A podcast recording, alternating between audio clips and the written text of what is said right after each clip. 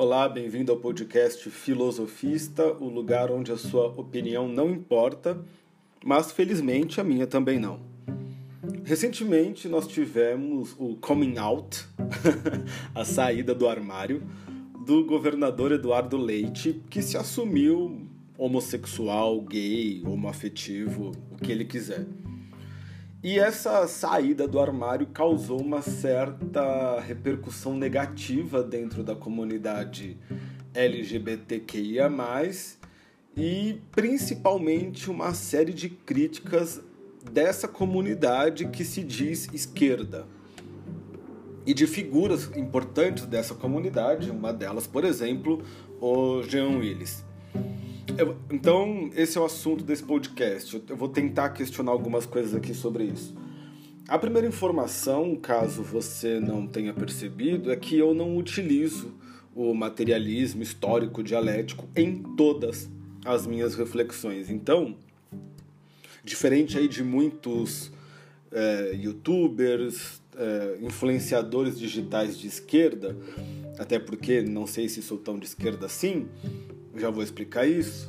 É, eu, não, eu não tento ou não me cobro a necessidade de trazer assuntos no momento em que eles acontecem. Isso é um pouco herança da minha pesquisa e da minha consonância, vamos dizer assim, filosófica com Hannah Arendt, o que me permite dar um tempo para reflexão, pensar um pouco mais sobre aquele assunto.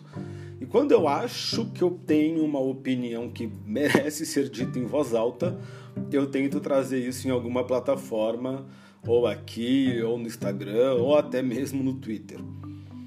E por que, que eu não sou tão de esquerda, inclusive, já é parte desse assunto. Recentemente, um, alguém no aplicativo, um cara, me perguntou se eu era de esquerda. E eu disse: olha, dentro do atual espectro político, sim, mas tenho sérias reservas. A visão de Marx sobre violência, sobre história, sobre isso e aquilo. E aí essa pessoa pegou essas minhas frases soltas e espalhou que eu era, na verdade, um gay bolsonarista enrustido. Então, é, é, mais ou menos sobre isso que eu quero falar, porque quando o governador veio e se assumiu, o Twitter espumou. Né? Como assim, gay? Eu não vou. É, o Jean Willis mesmo, eu não vou aplaudir gay branca bolsonarista. É, eu não vou. Muita gente questionando, como assim? Governador gay que manda bater em professor, governador gay que, é, que apoia governo fascista é, a gente tem que tomar cuidado, né? A, grande maioria dos que me ouvem aqui são da comunidade LGBTQIA+. E a gente tá meio que ficou meio estranha essa situação na minha visão. Quer dizer, o cara, o importante para ingressar nessa comunidade não é só você ser gay, é, é, você compartilhar da cartilha LGBTQIA, que está sendo definida. E sim, é uma conclusão, eu vou chegar nela se você. Se você já entendeu, você vai entender a minha conclusão. Por que, que eu vejo um problema nisso? Vamos lá. É, primeira coisa, para usar aqui na reflexão, eu vou usar o Foucault, alguns textos do Foucault, na verdade dois uma entrevista dele que está em Dit et écrit, de 1981, volume 4, e a outra é o Malfaire dire vrai, um texto dele também de 81, se não me engano, que ele dá em Louvain aos estudantes de direito. A minha reflexão, eu vou usar esses dois textos. A primeira coisa é esse lance de comunidade LGBTQIA+. Para o Foucault, esse é um conceito meio estranho de comunidade. Né? Ele questiona isso no início dessa entrevista, dizendo que não há um interesse único dentro dessa. Ali ele está falando exclusivamente da população gay. Não há um interesse único. Não, e não havendo um interesse único, e aqui até usando Marx, nem existe uma classe social. Não se pode falar de uma classe social gay, isso já é um pouco evidente mas para o Foucault, mesmo a noção de comunidade, ela, ela é difusa. Por quê? Porque tem muita gente. Né? Ou seja, você está dizendo que uma característica, uma possível característica sexual ou afetiva dessas pessoas as define enquanto grupo. Essa definição é meio perigosa. Por quê? Porque existem outras características. E é aí que eu acho que a coisa está ficando meio confusa para gente. Porque isso significa dizer e aceitar e dar a mão sim e ter empatia sim com gay bolsonarista. Ah, mas espera. Não, então, então nós estamos discutindo o bolsonarismo ou nós estamos discutindo a comunidade LGBTQIA+. Entende? Não é a minha percepção é de que a gente está misturando muito as coisas. Existe uma pauta política dentro dessa comunidade, existe, é inegável, e essa comunidade cresce e surge como uma pauta política, isso também não estou contestando. O que eu estou contestando agora é essa cobrança moral, essa cobrança quase que ética de que não basta você ser gay para entrar na comunidade LGBTQIA+, não basta você ser lésbica, não basta você ser trans, não basta você ser não binário.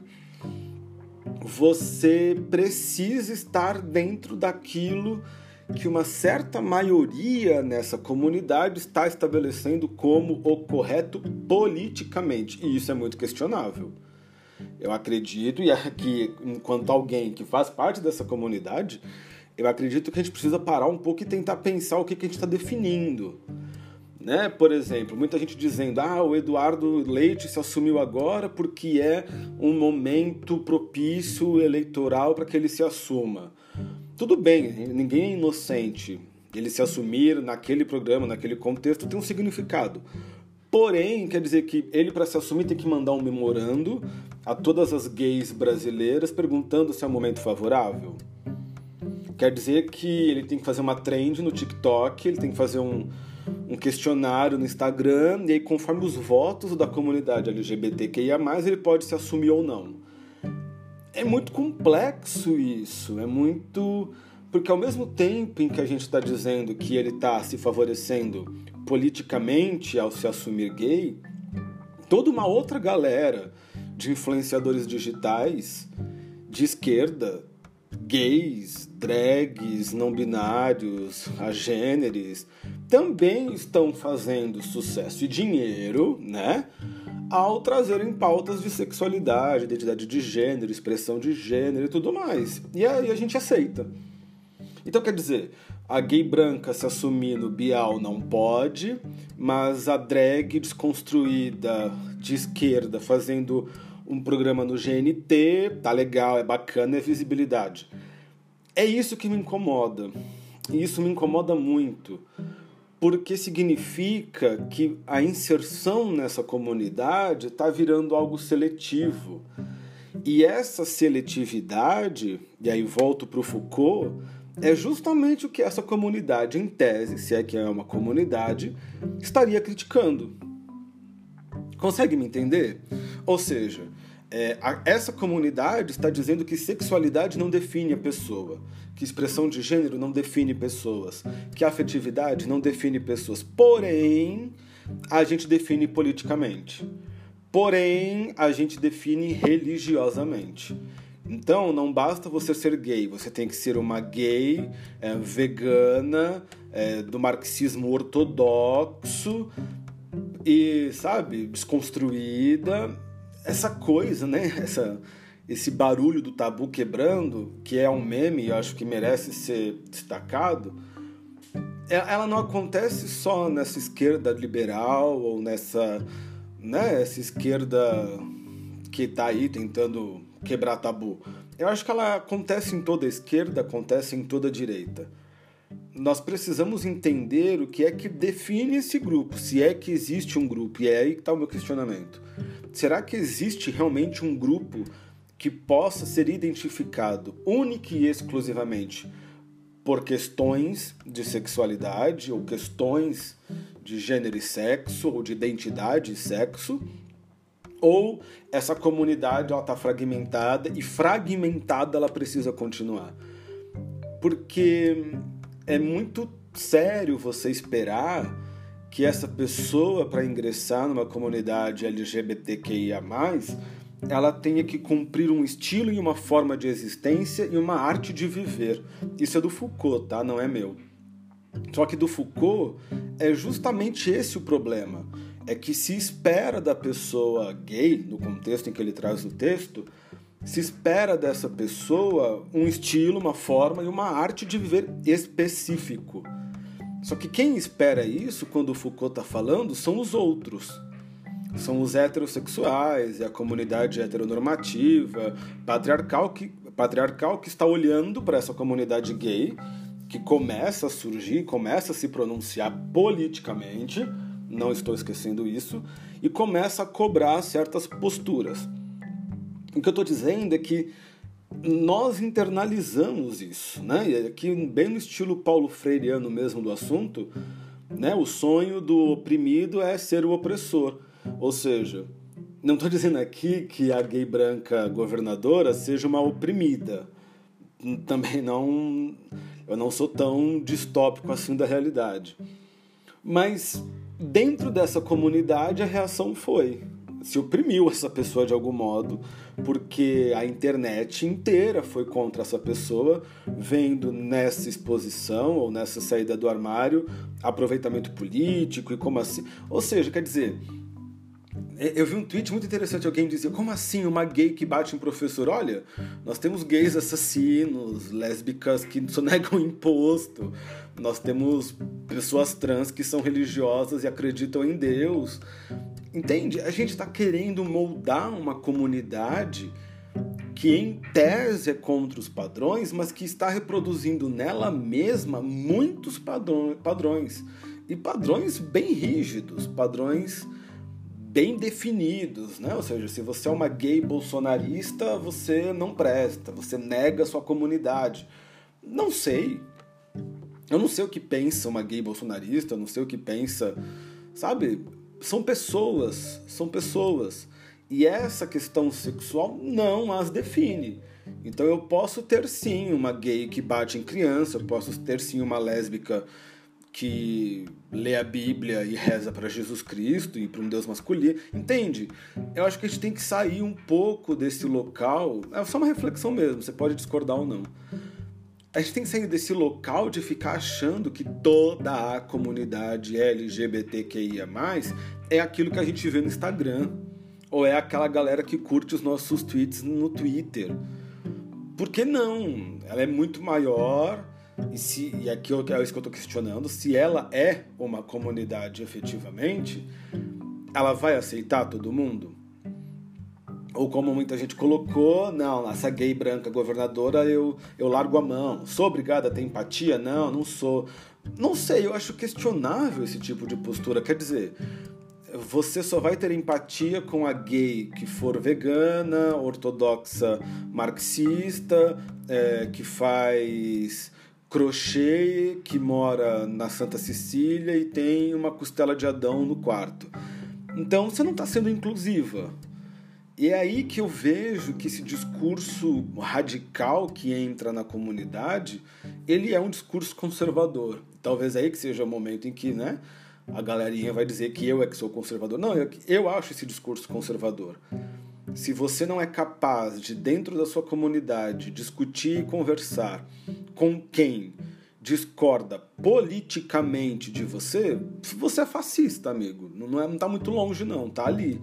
Na verdade, segundo, por exemplo, a professora Yara da Unicamp, a mentalidade totalitária tá aí. A gente não fugiu dela.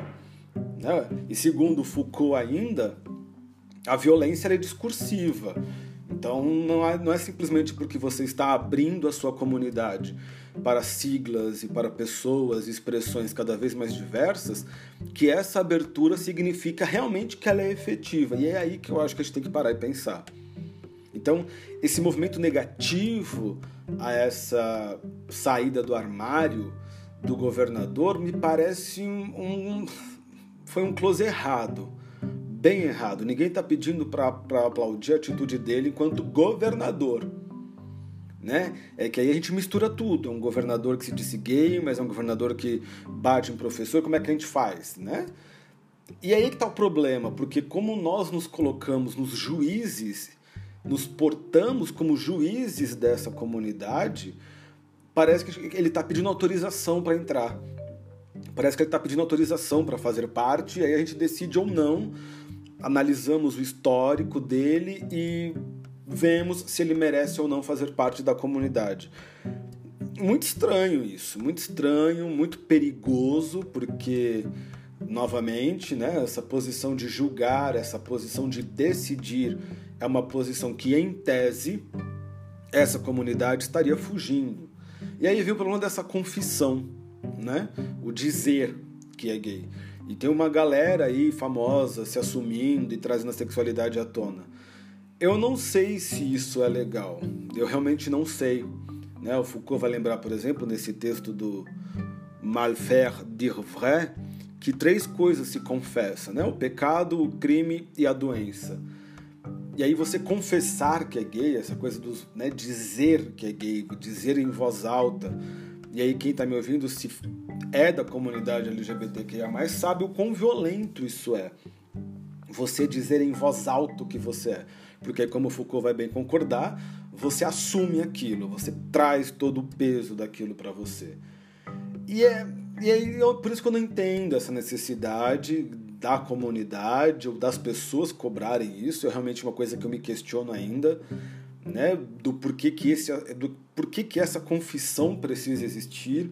Eu realmente acho que isso é uma, é uma estrutura de violência que nós reproduzimos e que reproduzimos dentro da comunidade, por exemplo, com pessoas com sorologia diferente, né? Então a pessoa que possui o HIV ela precisa dizer, a pessoa que é trans precisa dizer que é trans. A gente está sempre exigindo que o outro confesse, né? O, governador precisa dizer que é gay e bolsonarista. A gente está sempre exigindo do outro que o outro diga a verdade sobre ele mesmo.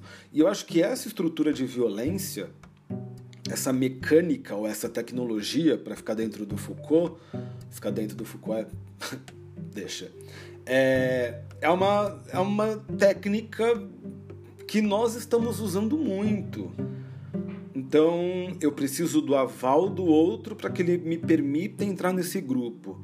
Só que para entrar nesse grupo eu preciso dizer que eu sou desse grupo.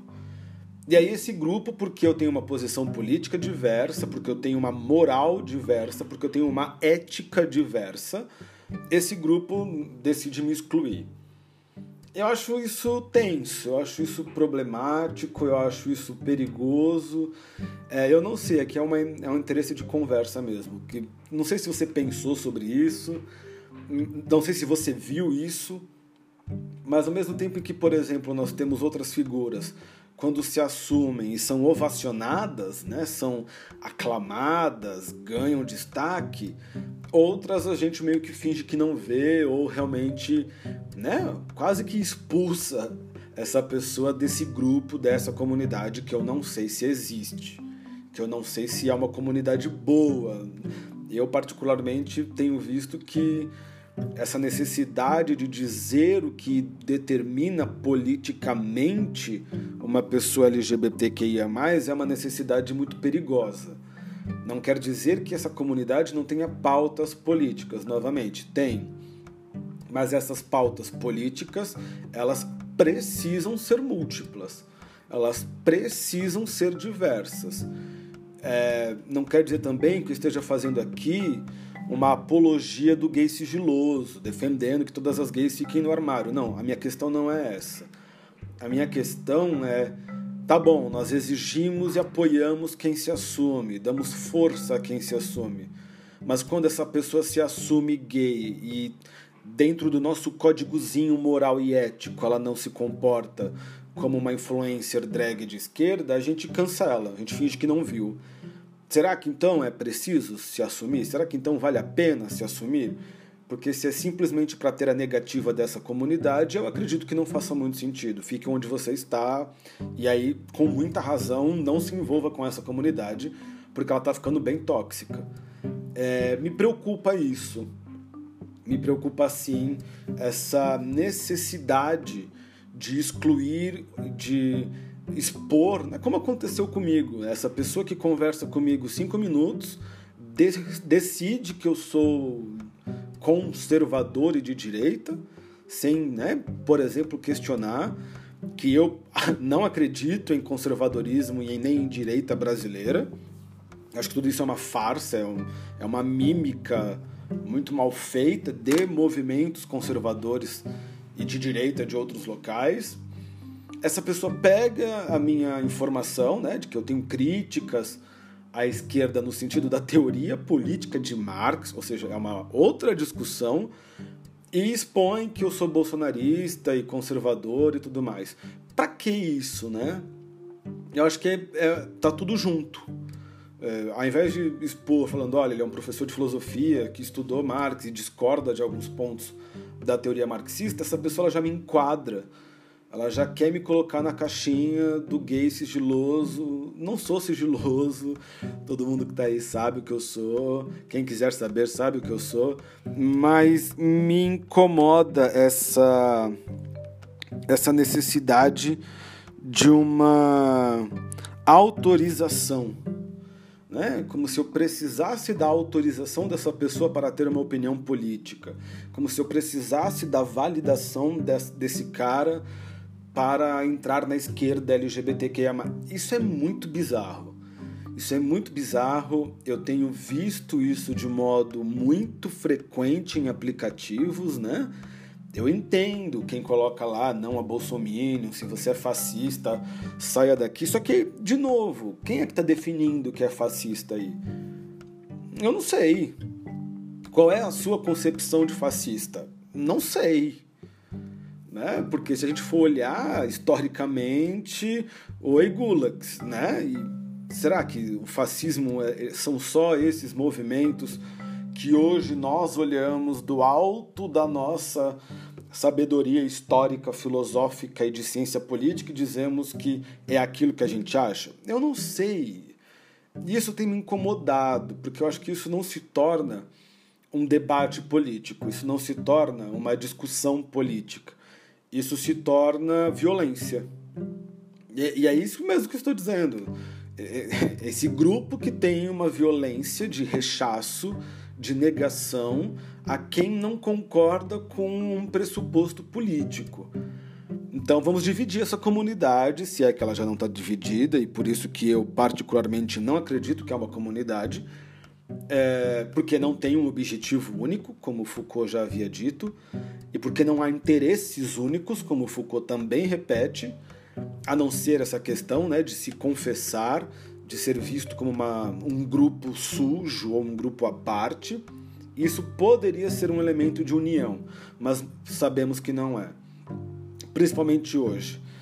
Então eu não sei, eu acho que a minha questão é essa, deixo aqui aberto e vejam aí, pensem, não sei acho que tem um probleminha que a gente precisa se questionar e tentar entender até onde ele chega. Falou.